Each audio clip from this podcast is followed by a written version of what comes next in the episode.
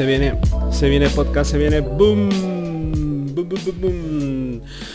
Bienvenidos una semana más al podcast del Carrascosa, un podcast que tiene una cadencia eh, espectacular eh, cada semana. Y eh, bien, para no enrollarme, porque últimamente me están saliendo podcasts de media hora que duran una hora, voy a introducir ya directamente el tema, que es, eh, eh, hoy toca rol, hoy toca hablar sobre un tema que a mí me parece que, que es, eh, mm, que es importante en el sentido de que como, como masters o jugadores de, rol, a lo mejor habéis tenido la misma sensación que yo sobre la imposibilidad que tenemos de poder jugar a rol bien. Me explico. Mm, A veces eh, los juegos de rol, eh, sobre todo en los últimos tiempos, viene mucho, eh, mucho trasfondo, mucha historia, mucho lore, ¿no? Es todo muy rico y son estupendos para leer. En el sentido de que, pues tú te compras uno, un juego de rol, por ejemplo, Vampiro, que yo lo tengo todo. Ah, voy, a, voy, a, voy a mostrarlo. Hostia, pesa un quintal, ¿eh? Aquí tengo el libro de Vampiro. El libro de Vampiro que también se complementa con el de la camarilla que a su vez tenemos los anarquistas, ¿verdad? Como no, la, la pantalla. Y por último, los dados de, vampiro. Eh, muy bien, pues aquí ya tenemos invertido, no sé, ciento y pico euros, eh, o más. Eh, la cosa es que a mí me gusta coleccionar los libros de vampiro, me gusta la historia de vampiro y quiero saber pues qué es el, mundo de tinieblas, el actual, el de quinta edición, cómo está todo montado, cómo, cómo se ve, eh, los personajes importantes, porque me gusta.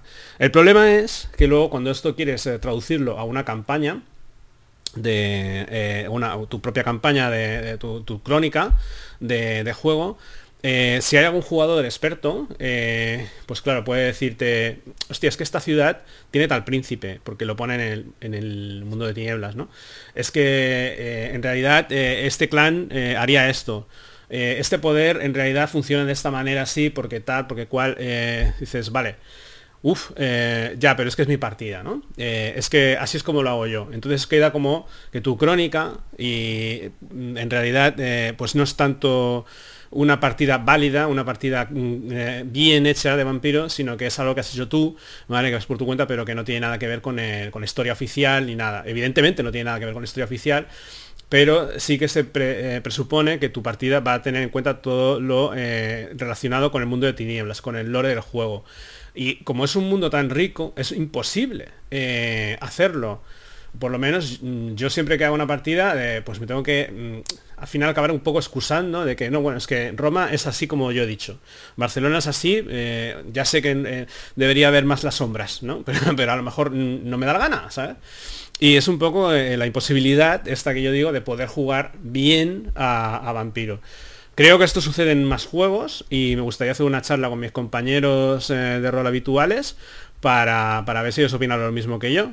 Así que vamos a ver qué es lo que opinan.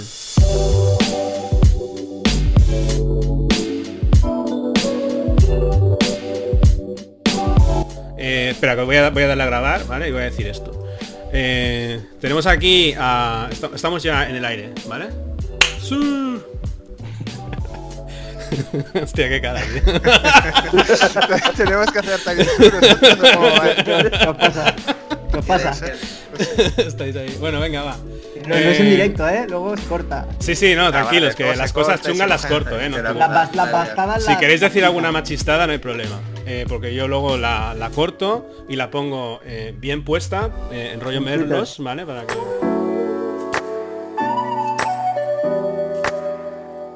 Entonces, eh, la charla es sobre la imposibilidad de poder jugar bien a rol por culpa de eh, lore y los manuales excesivamente eh, mm, acabados, excesivamente bien hechos, ¿no? Que son súper amenos de leer, como por ejemplo el libro de vampiro, que lo tengo aquí.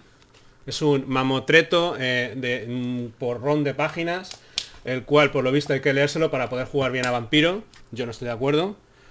eh, porque eh, leerte las reglas eh, imposibilita mucho poder jugar bien a vampiro porque hay demasiadas reglas y sobre todo mm, demasiado hiladas con el lore. Eh, para encontrar algo en el libro, básicamente eh, yo uso la página 136 no sé si estaréis de acuerdo conmigo, los que que es el resumen de creación de hoja de personaje. Y chimpún. Y, de aquí hay como una especie de índice que puedes ir para adelante y para atrás. Y básicamente para lo que es eh, una partida rápida, creación de hoja de personaje, tal y cual, ¿vale? Pero eh, luego cuando quieres hacer todo el, lore, eh, ya está el libro de, la camarilla, el libro de eh, los anarquistas y seguramente que van a ir, saliendo más cosas y luego todo el background anterior del mundo de tinieblas, ¿vale?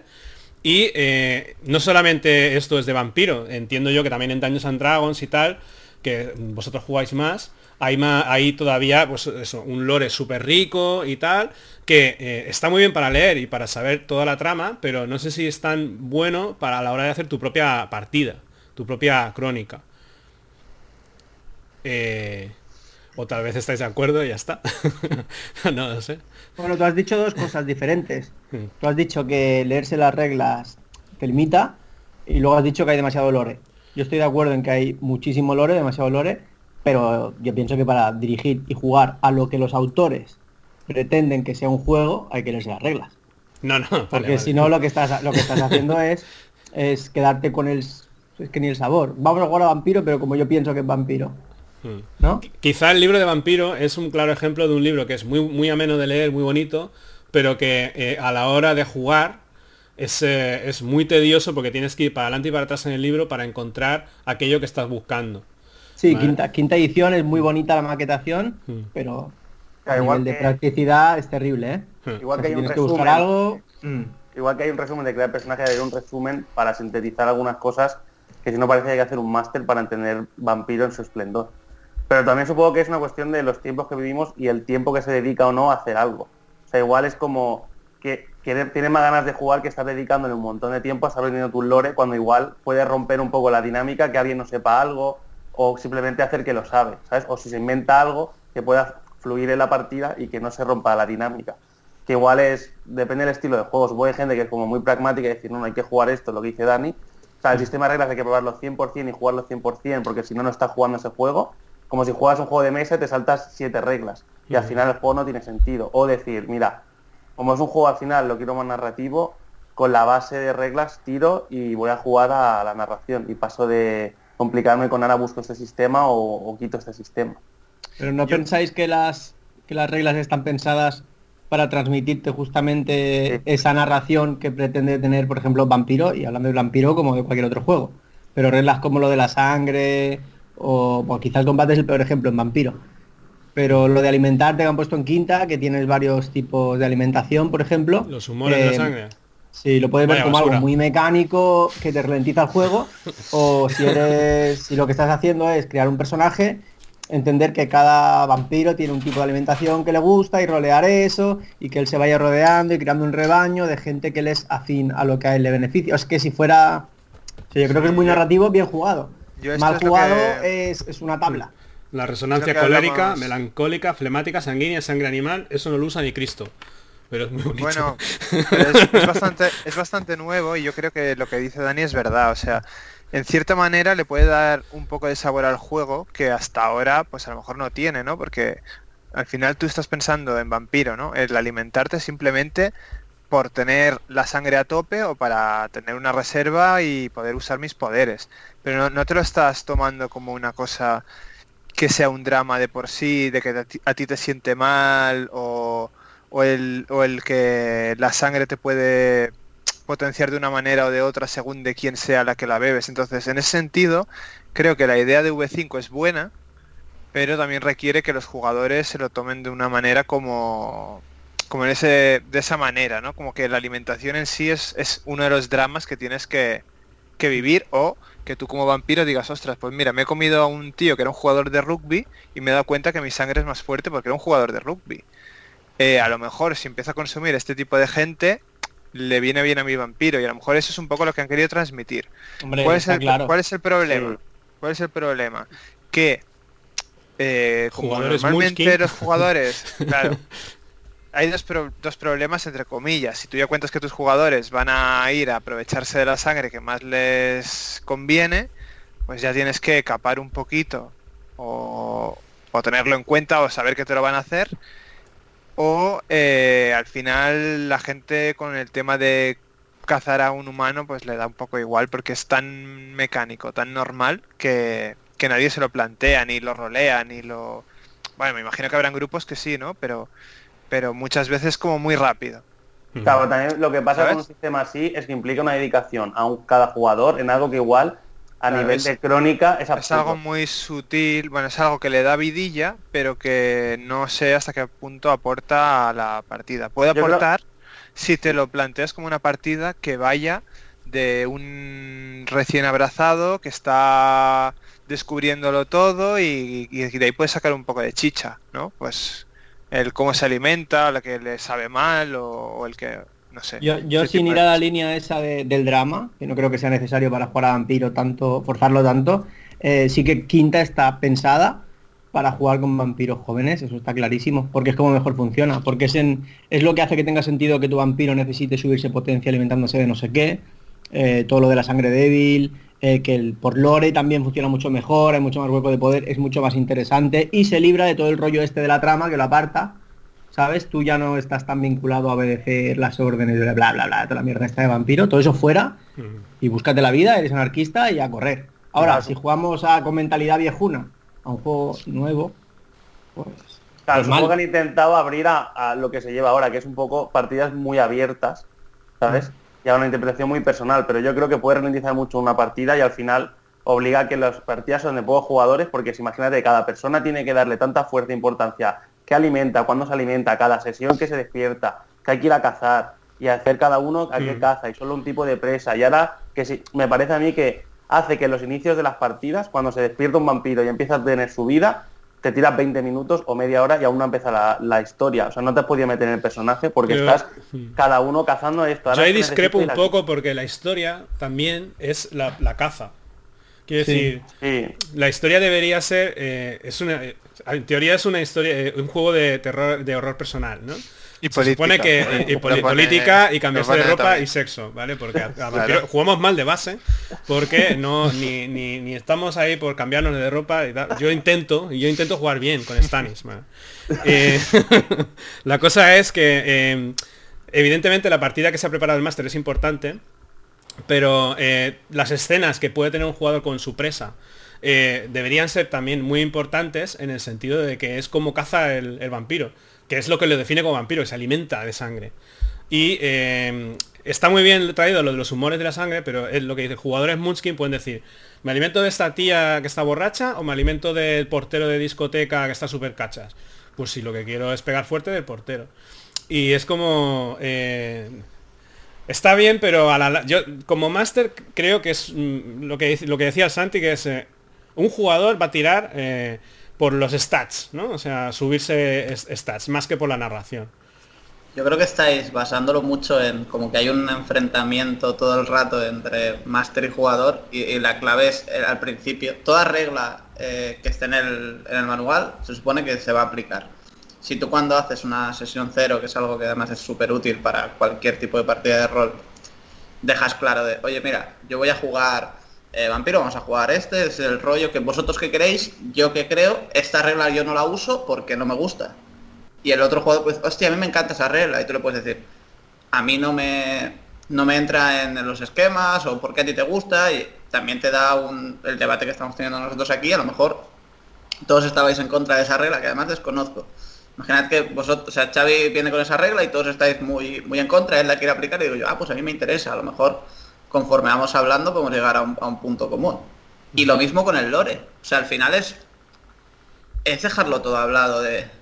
Si alguien te va a decir, oye, no me gusta tu partida porque el príncipe de, de Escocia no es este, le puedes decir, ¿qué más da? Es, es este. O sea, tengámoslo claro, es, el que te estoy, es el que te está diciendo el máster. Claro, a lo que se... El, el mundo es el que te planteo yo y si, si tú me dices, mira, vamos a usar este setting, tienes que venir luego en el setting trabajado, pero igual que si me dices, vamos a jugar con un, con un setting que planteo yo. Eh, si necesitas información, pídemela y te la digo. Claro, ahí entra lo que comentaba Xavi al principio de si estamos jugando con reglas que, y con personajes que el, que el máster se inventa, y se, se toma como que son las, las buenas, ¿no? Las, los personajes importantes de la partida. Y luego chocan con los personajes que se supone que el lore te dice que están ahí, es lo que él decía de que a lo mejor estás jugando mal. Mal, hablando entre comillas. O sea, Sí. no estás jugando. Estás jugando bien en cuanto a reglas, en cuanto a diversión y en cuanto a todo lo demás, pero creo que a lo que se refería es que al haber tanto lore, tan machacado, tan puesto quién está en cada sitio y demás, te dificulta la, la tarea tanto del máster. Pero es Sí, hablarlo con, con esa persona y decirle, oye, tío, mm, al final creo que al principio de los- todos los libros ahora mismo lo ponen. Uno es un juego esto, venimos a pasarlo Es bien. importante eso. porque- Dos, eh, el máster bastante tiene la última palabra. No te va a hacer nada que no, pero si te va a decir, oye, eh, por ejemplo, en el libro de quinta edición de Dungeons and Dragons ponen un precio al elefante que no sé si es algo, o sea, creo que valía, no sé, eh, 100 piezas de oro, que un aventurero al acabar una aventura, depende de cómo la hagas, lo, lo puede comprar fácilmente. El, un jugador te puede venir con el libro en la mano y decir, te quiero comprar un elefante con, con ese dinero. Y tú puedes decirle, ni hay elefantes aquí, ni te- y si hay uno, no, no va a costar eso, va a costar lo que yo considere que es necesario. Claro. Ah, pero el libro dice. Mm. Sí, sí. Eh, la Claro. interpretación la vamos a hacer ahora un poco los dos. ¿Tú crees que tiene lógica? Ya está. Todo conflicto se puede...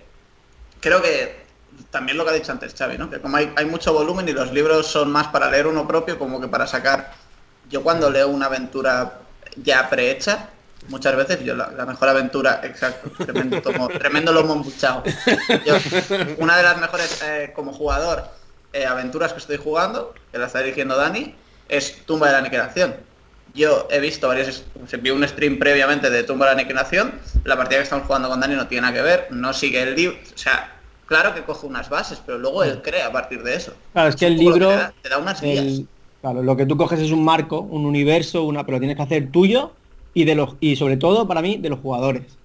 Sí, Porque al final eh, lo que ponga en un libro, una, una campaña, ¿vale? De Dungeons, por, por no hacerlo tan cuadriculado de vampiro. Hmm. Tú coges una campaña de Dungeons que va de, yo qué sé, Strat, que va de vampiros, ¿vale? Si a los jugadores a la tercera sesión te das cuenta que el rollo, el rollo Frankenstein, el rollo tal, no les gusta una mierda, pues tú das un quiebro, porque a ti lo que te interesa es que entre todos, entre los cuatro o cinco que estemos en la mesa, eh, construyamos una historia que merezca la pena. Y a mí, por ejemplo, como máster, me gusta mucho integrar las historias de los jugadores y si los jugadores tienen interés en ir por otro camino que no es el que te marca, pues, pues corre. Si hay un príncipe que tal, que no sé qué la ciudad y, y- y- y tiene que sobrevivir porque no sé qué, y los jugadores quieren conspirar contra él y se lo cargan, pues se lo cargan y ya te lo pensarás. Porque al final es una historia que hacemos entre todos. ¿no? La típica aventura esta de Cthulhu, que asumen que van a llegar a esta conclusión, Sí. o asumen que van a hablar con este NPC.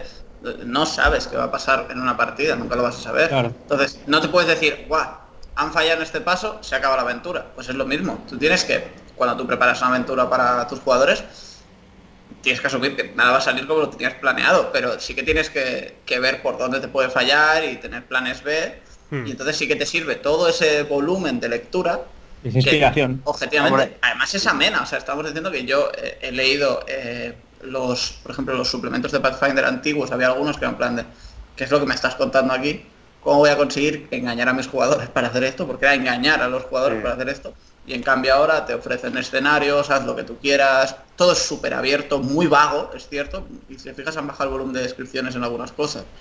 Solo para que tú crees. Si es que cada máster y cada, cada grupo de jugadores es distinto y, Y imposible. en, en los reglamentos viejos, bueno, en las campañas viejas se nota mucho, unos cuadros de texto, de conversaciones que te leen, que es como, y te dice esto, y te pone un párrafo así, que tú tienes que leer lo que le dice el NPC a los personajes, sin ningún tipo de interacción, ¿no? Que dices, en. Crónicas de no- no Transilvania tiene- hemos Sí, visto esa eso forma eso. dirigida eh, un poco en la historia eh, que muy contentos ¿eh? con eso. no no Sí, o sea, sí. la partida estamos jugando a vampiro de forma correcta estamos jugando de forma ortodoxa Pero eso, eh, es el- eso es el- eso es lo que está mal. Decir que no está bien o sea porque tú te mal. enteras de es como estoy, estoy jugando el lore evidentemente yo como jugador eh, digo, hostia, está ahí Drácula, joder, pues, pues me lo quiero comer, ¿sabes? Pues, o lo quiero matar y tal.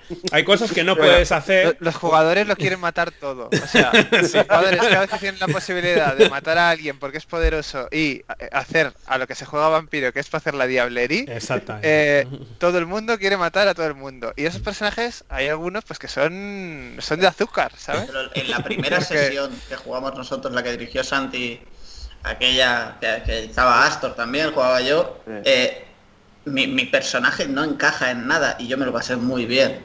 Claro, y seguramente no te tiene dejé ningún convertirte sentido. en tigre. Porque yo por la narración pues digo, venga, si le cambié la pues convertirse ya en tigre. pero pues, el, el tema es ese. ¿A ti te, te, te- te jodió algún plan? A mí no me jodió, pero eh, es cierto que esa partida queda como menos ortodoxa, como menos válida Pero que una partida eh, que, contempla todos los, los El aspectos del juego. ministerio de, de- Claro, pero tú le puedes preguntar, alguien puede ver, si, si estuviera eso, eso existiera, podrían ver, dirían, oye, pero ¿se lo pasaron bien tus jugadores? Sí. ¿Se lo pasó bien ese chico que hizo la locura? Sí. ¿Se lo pasó bien el máster? Sí, me lo ha estado recordando toda la vida. Me lo recordando hasta que me muera. fue ¿Cómo- espectacular, ¿eh? El, el Esto. salto... eh, El salto Yo creo que- del El salto del tigre, el salto del tigre. Salto Hay que buscar tigre. un equilibrio también entre una partida muy determinista como es Crónicas de Transilvania, que era otra forma de jugar a rol, que es esto es así, pasa así, este te dice esto, esto pasa así, y esto, y los personajes sí o sí van a llegar aquí. O sea, por ejemplo, un jugando una, una partida de Señor de los Anillos, este que es la adaptación de Dungeons and Dragons, Aventuras en la Tierra Media, la primera partida te dice directamente, el personaje se va a poner borracho y se va a huir al bosque. Y piensas, o sea, hay mil formas de que los personajes se les ocurran mil formas de pararlo antes, de que eso no ocurra. O sea, es en plan, cuando hay una decisión tan determinante de esto va a ocurrir sí o sí, a mí me rompe mucho con, quizás con lo que está diciendo Pau, lo dice Dani, como lo decimos todos, que es, no va a fluir lo que hagan los másteres y los jugadores, porque los jugadores parece que están expectantes una película y que de vez en cuando van a tomar una decisión. En cambio, no decir, vale, vaya a fluir, el máster tiene como un, un gran setup, que eso está muy guay en, la nueva, en las nuevas formas de jugar a rol o la nueva forma de escribir errores. Hay un lore, hay un sistema de reglas, pero la primera regla que te dice es que las reglas te las puedes pasar por el forro cuando quieras. O sea, es la, Hemos todos los libros avanzado de la época de las tablas. Sí, pero hay no jugadores que muy talibanes, y eso ¿eh? determina el que luego puedes discutir si, si no hay una si no hay una fluidez de vale pero qué estamos aplicando o sea un día vamos a utilizar una cosa y mañana otra igual eso también rompe mucho la dinámica porque tú tienes ya en cuenta un, un modo de juego y después resulta que esto ha cambiado y esto ahora cambia eso tampoco o sea hay que Pero por buscar eso hay un- que ser claro. Claro al principio y luego si en medio de la partida la gente ve este sistema de combate es una basura ya lo hemos hecho nosotros o sea jugando crónicas hemos cambiado al final el sistema porque Sí. entre que unos pensaban una cosa otros otra nos liábamos dijimos fuera o sea no dej- dejemos de perder el tiempo con las reglas y empecemos a disfrutar los Yo creo que, que el tema reglas sí que se ha notado una mejora eh, a medida que han ido pasando las, las ediciones, que sí que se hace como más rápido, más fluido, por decirlo de alguna manera. Porque... Apañados también, si no. Sí, joder, sí. Porque es verdad que, que a lo mejor esta discusión ahora no la estaríamos teniendo si estuviéramos todavía en los 90. O sea, porque en aquel momento a lo mejor se jugaba así y era impensable el hacer un sandbox, por decirte algo, de, de En todo los ahí 90, abierto. sí. Yo, yo, yo soy un máster muy distinto a como era los 90. Ahora pienso en, en la... Yo, eh, más que prepararme una crónica, y como al final los jugadores van a hacer algo que la van a destruir, porque suele pasar, Es que eh, es- yo es hago, que cada personaje que hago, cada PNJ tiene una agenda. Y quiere algo. Personaje A quiere eh, tal cosa, ¿vale? Y, eh, y, y- y ahí los cuelgo, lo- los, eh, los pongo en un, en un escenario donde pasa X. Y ya está. ¿Sabes? Y los personajes si hacen esto, pues hay otros personajes que van a querer hacer otras cosas. ¿eh? Pero una crónica tipo de los 90, que te ponen en el libro, eh, pues eh, va a pasar esto, entonces llegarán aquí, y entonces tal, hablarán con X, y esto les va a decir tal. Vale, llegan a, X- a- a tal, y se cargan al personaje que les da la información, ¿vale? O Y en no el, van, en libro ya no te da, eh, ya no hay formas de... de- de- es muy típico eso de, de- de las partidas de rol de los pero 90. ahí- no, ahí no donde- tiene que dar todo hecho tampoco. Claro, y ahí O sea, donde entra la factor. campaña Hmm. y dices, bueno, si lo matan y necesito que tengan esta info, encontrarán su diario o le cogerán el teléfono. O aparecerá otro personaje sea. que era Pero que el- el- la forma ¿Qué de crear pasa? historias en los 90 Sí, sí. era Sí. muy distinta. ¿eh? Era muy Tú como- tú puedes dabas a la a X. de hoy todo. Hmm. Tú coges, lo desmontas y lo vuelves a montar. Pero es que cualquier libro que vayas a dirigir, yo por lo menos dirigirlo tal cual está escrito es prácticamente imposible. Tiene que ser una aventura muy sencillita, una aventura introductoria o el típico one shot de Tulu. Pero una campaña, un libro de ciento y pico páginas, pensar que tú vas a dirigir eso a lo largo de 20 sesiones leyéndote el día antes sin tener que cambiar nada, a mí me parece muy inocente. Sí, pero curiosamente ahora es cuando más están publicando campañas. O sea, yo cuando jugaba rol, cuando era un crío, o sea, eran libros de reglas y punto. O sea, Ah, habían, es por el- habían escenarios, te comprabas un escenario te Hostia. describían unas chapas de todo el mundo de la Tierra En Media. Vampiro había libros de cada puto clan. O sea, Claro, sí, pero yo me compré dinero, hasta el libro de clase pero no-. O sea, pero no te compras una aventura como ahora, que Daños and Dragons, yo jugaba Daños que era, te comprabas el escenario de, yo qué sé, de este escenario que te venían todas las razas, todo no sé qué, pero no había ni una ni un módulo para jugar. Y ahora Los- todos son bueno. como campañas súper abiertas, pero directamente la gente es que ya no se compra el manual de reglas, se pilla el se pilla el- en la campaña prácticamente y juega la campaña. ¿Sabes? Como al Creo final que estamos viendo aquí, Iván, porque quizá no nos llegaba, porque, o sea, Ya, puede ser que no el volumen de publicaciones aquí, tú tienes que saber qué va a vender y qué no. A la que ves la cantidad de libros publicados que hay de ediciones 3.5, tiene eh, un millar de... Tienen libros que son puramente solo para hacer eh, pruebas de ingenio, eh, combates contra dragones, combates contra no muertos. Al final haces un batiburrillo y había, y había settings, pero ahora hacen campañas que no dejan de ser una mezcla entre todas, todas esas cosas, que luego podríamos hablar también del el valor de publicaciones, como podrían ser eh, libros eh, extra que sí que te añaden reglamento y un producto de valor más alto que según qué campañas, pero comprarte va a salir ahora eh, un libro que es ambientado en la temática de ceros para que hagas tu campaña. ¿Quieres hacer una campaña de ceros? Míratelo, ves a ese juega y te van a venir con reglamento, con Sí, no, en el momento que te compras un libro es porque estás interesado y tal, en un libro de, de lo que sea, porque si no, pues eh, se puede hacer como estam- vamos a hacer, a, eh, crear eh, una crónica, un, un- un juego, lo que sea, basándonos en el sistema hitos, o podría ser el sistema Fate, ¿no? Y no te compras nada, tú ya tienes un, un mínimo sistema, como en, en la crónica de Far West, que en realidad me voy a basar en el sistema de hitos, en específico el de Plata de Ley, ¿no? Eh, aunque a mí me gusta el lore de, Far West como está, como está hecho. No voy a, hacer, no voy a hacer servir nada de, de plata de ley, eh, excepto las tres hojas de reglas que te dice, los combates tienen que ser así. Así es la iniciativa, así es los tiros y así ya está, ¿vale? Porque al final muchas veces todas las discusiones vienen por los combates. Pero yo me siento absolutamente libre de hacer lo que quiera eh, mm, porque en el, en el caso de, de- de las aventuras en el, en el Far West, porque básicamente con coger un pueblo del medio oeste y, y- y ver un poco la, la historia que había, pues eh, no hace falta ni, ni- ni ser eh, em, un talibán con no es que los datos, porque tampoco sabéis vosotros a qué hora- cuándo se hizo el, el ferrocarril ni historias, de ahí. ¿vale? Claro, no, no. Pero No, yo me siento muy libre. Bueno, bueno, yo, yo acabo de pasarme el Red Dead 2. Algo sé de lo ¿sabes? Pues con eso y un par de capítulos de bonanza y tal, ya lo tienes. sí. Eso es más, eso es más tu, tu rollo. Bueno, también al final, cuando ocurre eso, Cada- el tema es que un máster, si no sabe mucho de lore o de historia, si juegas algo histórico, al final lo que decía Pau, el, el máster debería tener la palabra. En el sentido, no la palabra como yo mando y como si esto fuera los 90 tampoco. El, el máster manda y te callas, cuando no tiene sentido. No, no, eso tampoco Eso ya es de los Tampoco, 90. Pero, pero sí que es verdad que al final el que está montando toda la narración a- a- alrededor de los personajes y el que se está currando, está totalmente improvisando y atando todas las líneas, digamos, de lo que está haciendo cada personaje, como cuando Sandy se inventa 200 personajes que nos creamos nosotros y acaba montando un concilio nuevo, una puta, o sea, es como hemos creado un nuevo lore en Transilvania al final, más allá de la historia, ¿no? Pues que al final la gracia es que, vale, ¿eh? que, Cuidado. que- que el máster corte el bacalao y al final diga, mira, aunque tú sepas que el ferrocarril este lo montó la empresa mm, Kukushumushu, por decir, Ah, bueno, no buena los, hermanos, Poi Poi son los que la han hecho y punto. y Ya poner está. un disclaimer aquí de publicidad. ¿no? Pero esto luego, como- luego cortas. nosotros, a mí me pasó eh, siendo espectador de una partida de rol en la que estaban jugando una temática futurista, en la que se perdió 45 minutos de sesión porque alguien dijo cómo eh, o sea, la nave cómo está propulsada, cómo funciona la energía de esta nave. Y empezaron a, el máster le dijo con esto y el otro le dijo, es imposible. Ya, y no, tú tampoco eres un marine.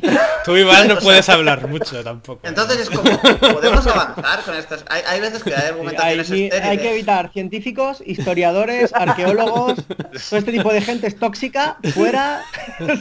¿Cómo era la- en la partida Si de vampiro que se apareció? tú eh, Puedes decirlo, uy, esto pero cuando Eh, a veces mejor te- lo- lo mejor de te siempre callas, ¿eh? de- también. lo de o, o- o- ¿sabes? O, te- o aportas o te apartas. Pues eso es igual. ¿Para, o sea, para dar por culo o no? apórtale luego le dices, oye, Xavi, que sepas que esto.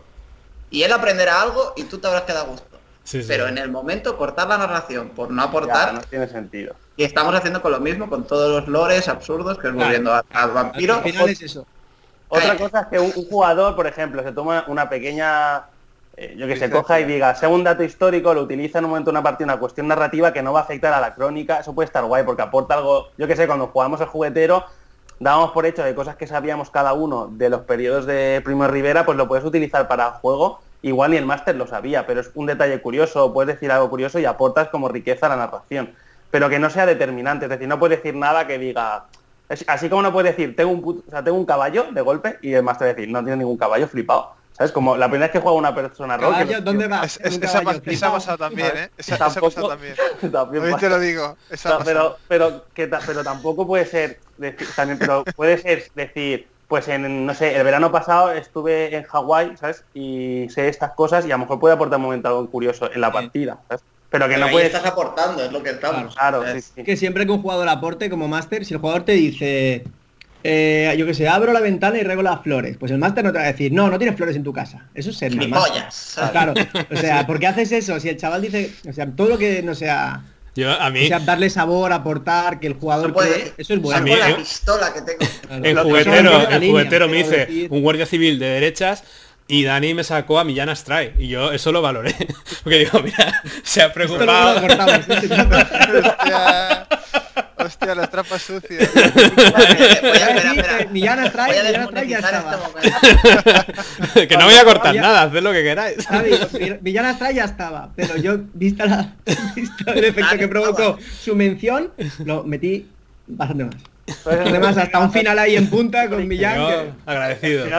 Pero, pero también, por ejemplo, sí que es verdad que a mí me pasa, todas las partidas de juego de rol siempre está la obsesión por matar y desconfiar de todo el mundo. Y ahí Sí, cuando sí. yo me he masterizado, o sea, llevo una, par- estoy llevando una partida con gente que no ha jugado nunca, y son gente nueva. Y me está sorprendiendo que, por ejemplo, cuando hicieron las fichas, la peña estaba en es Dungeons and Dragons, ¿eh?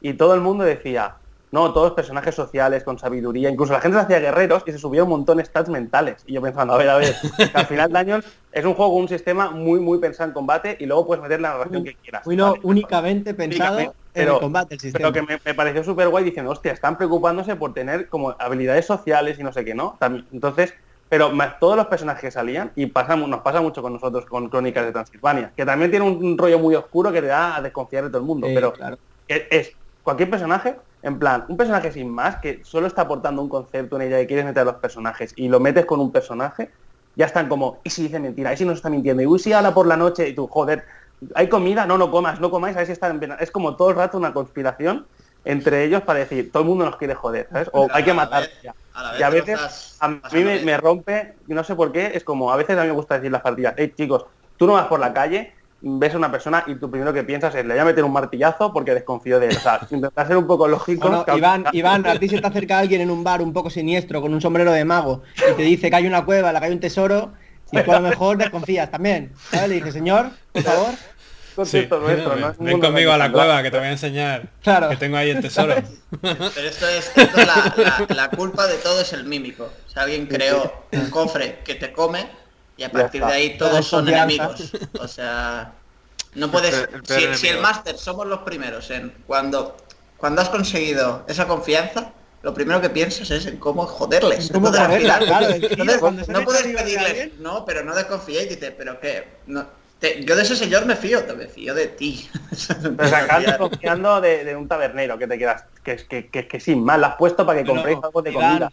En plan, Luego el tabernero es amigo de un señor que se llama Mitru, que es un gangrel. O sea, al final y te, acaban tirando la caravana a mediodía y tú dices, yo no he hecho nada.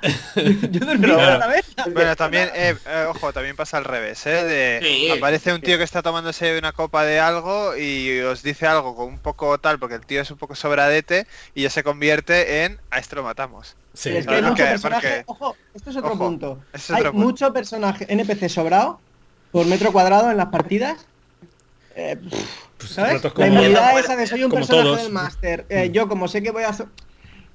Bueno, no, es que a veces no es del máster, es lo que estamos hablando, de si es una campaña y sale un tío y te dice, este tío es así, un poco vacilón, pues claro, ¿cómo lo vas a...? Sí, tú, sabes, sabes- saber- tú sabes que lo van a odiar y ya está. Claro, claro. Claro, un es que PNJ que, cosa salga en un libro es que es un personaje importante y o viene que matarlo o viene que comérselo o algo hay que hacer con él.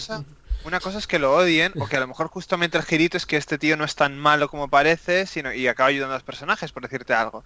Pero muchas veces el resorte que le salta al jugador es, este tío es un vacilón, a ver si le voy a tener que dar dos hostias. Hmm. Pero Y- eso es lo que y- te pasa y- en la vida y- real. y- A ti en la y vida real te vacilan Y, y tú a lo mejor no se las das porque es más grande que Claro, tú, pero el tema es- sensata, cua- que no pega a la gente, pero el pensamiento lo tienes. Claro, pero cuando es un NPC que crea el, el máster, dices, bueno, pues lo matas y sacas a otro que, uy, qué casualidad, tenía Lo eh, mismo. la- la- lo mismo, los mismos stats, ¿vale? Pero, pero cuando ocurre, pero cuando ocurre en una crónica eh, escrita por un agente con un nombre importante que si lo buscas en la wiki te parece que Pero- este tío es alguien importante, Pero para quién Pues- es importante en ese momento. es- es- para Te los va a llamar el creador del libro y Claro, te va a decir, claro, hay claro, que ver, claro. ¿eh? Ahí no llamar- claro, pero ahí está, digamos, la fina línea entre, por ejemplo, eh, por decir Crónicas de Transilvania, que es como lo que estamos citando. Es una campaña que va de vivir los principales momentos. Si en esos principales momentos faltan personajes porque los jugadores han decidido matarlos, no estás jugando... Sí. ¿Sabes lo que tus crónicas transilvanas. Claro, de ah, ah, y Pau, se ahí has llama. dicho, Pau, Claro. tus crónicas transilvanias. Claro. Pero no las crónicas valor, transilvania para- para canon ortodoxas. Claro. Lo que sí que es bonito también, jugar, o sea, igual Crónicas Transilvania es algo como muy aislado que yo no he visto en ninguna otra ver, cosa. Es, el- es bonito el decir, voy a jugar el lore y así si ahora juego una partida de vampiro, o sea, está pensando en ese momento, pero ahora me pongo a jugar una partida de la mascarada, entiendes cuando sale un personaje, yo qué sé, si no, no nos lo hubiéramos cargado, pues aparece Nova y has tenido una relación otra crónica y conoces un poco más cómo es, qué era, qué hizo, cómo consiguió lo que tiene. No es solo alguien como que el máster te dice, pues es tal, tal, tal y es la más puta ama de la ciudad. Pero- Si no entiendes por qué ha llegado a ser la puta ama de la ciudad. Entonces, yo creo que está guay como ese concepto, hay que ser conscientes de que es así y, y ya está. No es, no es una partida para li- libres. A mí a veces me, me- me abruma Pues- porque es todo como este personaje es el puto amo, va- tú hagas lo que hagas, este personaje va a ser X. Yo con cariño a los que la estáis jugando, menudo coñazo de película que estáis jugando. O sea, no estáis jugando, estáis viendo una No, película. no, no, estamos jugando gracias a que No, Santi se está estáis- currando, está La currando. estáis aceptando. No, no, San- Santi está adaptando para Nos que deja hacer cosas, ¿eh? O sea, Sí, ya, hemos sido personajes pero- súper importantes. Pero, o sea. no todo, no todo No lo tiene que... un valor. No estamos generando valor. Si yo sé cómo va a empezar la partida y sé cómo va a acabar, da lo mismo que la juegue como que no. Entonces, Bueno, no- no si yo puedo cambiar cosas y luego me dices, mira, como dato curioso, chicos, eh, en esta crónica iba a estar aquella que mataste. Y dices, mira qué bien. Es que si Ya, a matas, ver. yo creo que todas las partidas de crónicas transilvanas, excepto el purismo o lo habrán acabado con Drácula muerto. Si sale estará muerto. Lo van a matar todos. Porque, te- porque tienes que hacer cosas. ¿Qué, qué has venido? ¿A jugar a rol? ¿O a leerte un libro a ver una película? Claro, o sea, sí, sí, yo estoy de acuerdo. Lo que pasa es que sí que verá que un, un- Santi puede- o sea, lo está adaptando muy bien y al final sientes que estás disfrutando y jugando. Ves que hay cosas que están por encima tuyo, como si fuera, como si hubieran dos lores, o sea, como dos lores, hubieran dos líneas Está narrativas. mal hecho. Nuestra cotería. Léete el libro, ¿estamos? Iván. Si tanto No, te sí, sí, interesa las pero- léete No, no, libro. pero me refiero que estamos jugando nuestra puta historia, nuestra cotería está está haciendo sus movidas y luego aparte hay como los grandes personajes de vampiros van haciendo sus movidas. Hmm. Y hay veces que interactuamos y podemos alterar un poco la historia y hay veces que es en plan, da igual que para seguir, es que si no sabes qué pasa, el problema de crónicas, que es lo malo, es que lo que dice Santi, es tan- esto tiene que ser tan así que si matas un personaje que es importante, se le toma por culo eh, un montón de meses de historia que, o un salto temporal, porque era así, punto. Sí. Claro, es lo malo, pero yo creo que se puede adaptar bien y se puede disfrutar igual porque... Ha muerto el príncipe tal, pero el, el- aquel que apareció por aquí Claro. retomó su... Ya está. Claro, Pau, pero lo que estamos hablando aquí es que a lo mejor estamos hablando del fundador de la camarilla. Claro. Eh, si Tú te no, tú no puedes cargarte a no Hard mal, Mm. eh, pues joder, Pues cuando acabe esa sesión... Pues nada, cerramos el "Chicos, libro y- la camarilla. ¿sabes? Soy una camarilla. Pero es que es como... Los putos libros de la camarilla, que ya no sé. Pues lo, pues lo fundó otro pavo y luego les dices, lo había fundado este. O sea, Sí, eso es verdad. Pues entonces, si además hay tantos saltos y son distintos jugadores, son...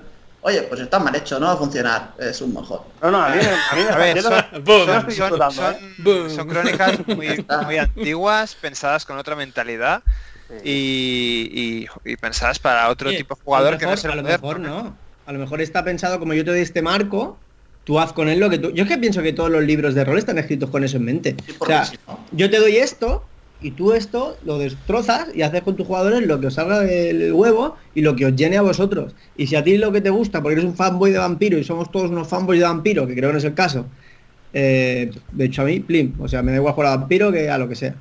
Eh, pues lo vas a disfrutar mucho si eres un fanboy, porque vas a estar ahí en plan fanservice, porque es todo fanservice. Eh, si no eres un fanboy como nosotros, no es fanservice. Es un poco, ya está aquí el pesado este otra vez, lo fuerte que es y lo poco que podemos hacer nosotros. Claro. Son dos visiones muy distintas de la misma se puede cosa. jugar a Crónicas de Transilvania como estamos jugando, que, o sea, tú no puedes salirte del redil, pero sí que te- somos bastante libres, o sea, Santi nos ha- a, a mí me ha dado un castillo, eh, he podido hacer fiestas con enanos, eh, o sea, mi personaje es un puto volado, ¿vale? Y, eh, pero hay que ser inteligente, o sea, por Ha más hecho más cosas, Maccabian- ¿eh? Que fiestas con Ha hecho- enanos. ha hecho ha más hecho de cosas. todo, ha Ha hecho- sido- ha hecho- Hay, hay cosas que le oculta a Ana también. ha creado una Podría- chiquilla y... Janis hubiera sido buen Borbón. sí, sí, ha sido... A mí, lo que me, por ejemplo, a mí una cosa que me Borbón- gusta mucho es, habéis ju- no sé si juega al anillo único, pero tiene un montón de sistemas de reglas que no son como súper estrictas, pero asignan como valores. Antes hablábamos del tema de los personajes, ¿no? Que dice Dani, muchos son muy vacilones o muchos no sé qué. El anillo único no te dice este personaje es X, te dice, ese es el interés del personaje, ¿vale? Entonces tú tienes que hacer un baremo de, ese es lo que quiere el personaje, tú ya sabes lo que quieren tus jugadores, luego es, ¿qué, qué, frustraciones o cosas buenas o malas valora este personaje? Y por otro lado es una especie de valor de si van a congeniar o no. Entonces, a partir de lo que buscan los jugadores, lo que busca el personaje, cómo se comportan y nada, con llega un momento que es súper dinámico. Aparece un personaje, tú ya sabes qué quiere el personaje, cómo es, qué le gusta y qué no le gusta. Si en algún momento ves que los personajes hacen lo que tú ya has decidido que no les gusta, les va a afectar a la cómo actuará el personaje. Si, hacen lo que el personaje le gusta, es como muy rápido y al final hace que cualquier personaje sea muy adaptable y, mantenga como una coherencia al jugador. Porque no, si no siempre, o todos son iguales, o cuando prefieres un personaje siempre son como súper planos, o súper como eres tú, o sea, por defecto metes un personaje gracioso porque te gustan los personajes graciosos y empiezas a meter, todos los taberneros son graciosos, en vez de decir, no, pues, no sé, a mí, a mí me parece que, que Anillo Único tiene algunos sistemas que han facilitado que sea con tres reglas súper sencillas, las cosas tengan una consistencia narrativa, ¿sabes? Y al final los jugadores se acostumbran y es muy fácil. Cuando un jugador, normalmente los jugadores si no siempre hacen las mismas gilipolleces, en plan, el tipo enano ve un elfo y insulta a un enano. Es en plan, al final es como que pierde la gracia. Pero En eso, en el nuevo Dungeons ya No no, va a pasa. pasar. Ya Pero no son pasar tropos. porque... O sea, Entonces, al final, Pero ya ves que Diríais si- que para- si hay para- una consecuencia, si hay una consecuencia de los jugadores cómo actúan y lo que reciben de los personajes, al final acaban comportándose con la lógica del momento. Es decir, vale, este personaje qué es, cómo me comporta. Así como no vas a un amigo y le insultas o a una persona desconocida le dices las cosas sin más, te adaptas un poco a la persona, ¿no? Entonces, que está bien pensado. Como que yo creo que es una cosa que puede estar chulo de meterlo en todos sitios, ¿sabes? Digo, Bueno, es como las relaciones. Para, para ir concluyendo, que si queréis se puede hacer otra otra charla, digo, porque si no nos vamos a ir a, a una hora. Eh, la conclusión es que se puede jugar bien a rol o no se puede jugar bien a rol o qué entendemos por jugar bien a rol. Tú, eh, Iván, dices, pones como ejemplo que en el anillo único hay las relaciones entre los personajes de tal manera que tienen una serie de intereses que, que a priori hace que se pueda jugar mejor o qué. Quiero decir, no hay una historia vehicular, no hay un mundo que te Sí, la, puedes la cargar. hay, la hay, pero es más una relación entre tú creas una historia y unos personajes con inter- intenciones y caracteres y, y- y lo que fluye es cómo se comportan los personajes ante ese personaje y tú cómo haces que reaccione el pers- su- los otros personajes hacia ellos. Como si fuera una cosa más... Igual yo no lo entiendo muy bien, pero eso no sucede siempre. Quiero decir, Sí, hay lo que a veces- o sea, te metes sí, con el príncipe, el príncipe te pega. están como O sea, muy determinadas. Sí, no, no, pero lo que, claro. Están Es como lo muy determinadas, como el, el- el- rey se va a enfadar con los personajes, eso pasa un montón. Es en plan, se tiene que enfadar, es en plan, no, no, ¿por qué se tiene que enfadar? Es como si hubiera una especie de... em, simplemente es, los personajes tienen una forma de ser, tú ya los conoces, unos caracteres, y sabes que encajarán o no con los personajes que metas. Pero básicamente es que tú cuando creas un NPC, le das como un valor de decir, le gusta esto, no le gusta esto, quiere esto y no quiere esto. Según cómo se comportan los personajes, harás que la línea del personaje se comporta así o así, según si ellos cumplen o no eso, pero ellos no lo saben lo que quiere el otro personaje. O sí, porque igual un personaje social pues hace una tirada y bueno, etcétera, ¿no? Y puede conseguir información. O lo que digo es que creo que lo ideal, así como conclusión para mí, es ni obsesionarse con reglas, ni obsesionarse con el lore, pero tampoco como campicha. ¿sabes? En plan, bueno, pues el máster siempre, todos los personajes hago lo que me da la gana, los jugadores hacen lo que les da la gana porque no hay consecuencias consistentes, ¿sabes? Sino que sea un poco una lógica dentro de, de el jugador aporta esto, el máster, el máster aporta esto y se va creando como un libro entre todos. Como más como improvisación teatral que no como un juego de mesa, que era lo que era antes un juego de rol, ¿sabes? Para mí es. Aunque soy un obsesionado de las reglas, ¿eh? también te lo digo. a mí me Joder, sí, cuesta. es así, no. Yo creo que, que es más, o sea, No tanto. al responder a la pregunta de Xavi, creo que al final es cómo se juega bien. Se juega. O sea, al final esto es un juego, entonces ¿cuál es el objetivo último? Pasarlo bien. Se juega bien Al si te final, diviertes, para ¿no? jugar a este tipo de juegos lo que requieres es gente, como con cualquier interacción social, relación, lo que necesitas es eh, comunicación. Si es capaz de comunicar todo y dejar las cosas claras va a ser una partida donde esta regla no vamos a seguir, vamos a jugar este sistema, vamos a jugar tal, si todo está hablado y en el momento en el que alguien, por ejemplo, oye, no me ha gustado esto, tú lo comunicas, el otro lo recibe, lo, lo trae, al final es eso. Es más fácil jugar y comunicar y pasarlo bien. Sencillo, para todos los sistemas. Y mezclar. Oye, me gusta el sistema de este de vampiro, cojo esto. Y lo añado y te lo explico. No es como, ah, sorpresa. No, ya. Muy Al sencillito. final todo. es- cada grupo tiene su forma de jugar y lo importante es que al final digas, has disfrutado la partida, sí, ya está, o sea, olvídate de todo lo demás. Si la has disfrutado, al final, cada vez que juegas con gente nueva, cambiará la forma de jugar a rol porque cada uno tendrá su forma de jugar y se acaba hibridando todo, ya está. O sea, no hay más, para mí. Dani y Santi, ¿estáis de acuerdo? Sí, yo Sí. pienso que si, si al final nos hemos divertido todos y estamos construyendo una historia que nos motiva a todos y ya está, eso es, eso es jugar. Hay que leerse las reglas, todos deberían leerse mínimamente las reglas, porque estamos jugando a un juego que tiene un, un marco y ese marco existe, por mucho que pretendamos obviarlo.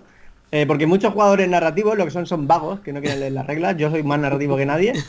Pero hay sistemas también en los juegos narrativos. No es esto no lo quiero mirar, vamos a tirar y ya está. Claro que sistemas, ¿Vale? Pero en el momento, en el momento, si, si una regla ralentiza el juego, se salta y a correr, o lo que diga el máster, y ya está. Eh, pero vamos, que lo importante es divertirse todos y construir una historia y ya está, a gusto de todos, que para eso es un juego que compartimos todos la mesa, que hay un máster y hay jugadores, pero yo como máster siempre pienso más en, en los jugadores si les ha gustado, si no, si se lo habrán pasado bien. Luego después de la partida muchas veces pienso, ay, esto lo he hecho mal, esto no sé qué. ¿Sabes? Sientes ahí como una sensación de, esto lo hubiera hecho mejor, esto no sé qué, esto no sé cuántos, porque lo que quieres es que todo el mundo lo pase bien. Y yo pienso que como jugador igual, ¿no? Intentar, por lo menos intentar dar pie a los otros jugadores a que hagan cosas, a inter- que nos divirtamos todos. Vaya, que no es un Eurogame, ¿sabes? No, no, no, no, no hay ganador. Eso es, lo, eso es lo más básico, que, que ganamos No, no todos. Las cosas no- a ver, una cosa que no se puede decir en el podcast del Carrascosa es meterse con, con los No, Eurogames. nos han metido con los Eurogames, ¿eh? Vale, Una vale. cosa buena metido de- con el abuso de, de ganar- ovejas en los Eurogames, Claro, no con los ganar, Eurogames. ¿eh? ganar es, es muy necesario Ganar y siempre. muy importante, porque si no, ¿por qué juegas? Pero un juego de rol no se gana, esa es la primera que... Claro, hablo de un... de Si un haces juego. diablería estás ganando ya. Sí. Claro, ganamos juntos. Ahí abrazados, llorando. las interacciones entre el DM y jugadores y el, el punto este de quién gana y quién pierde da para, para hablar si se toma de la antigua manera que es que uno gana y el otro pierde. Aquí, no- si yo- llegamos yo no a la sé, conclusión yo- de que ganamos todos, el comunismo se impone como siempre. y- Ya está, ya está.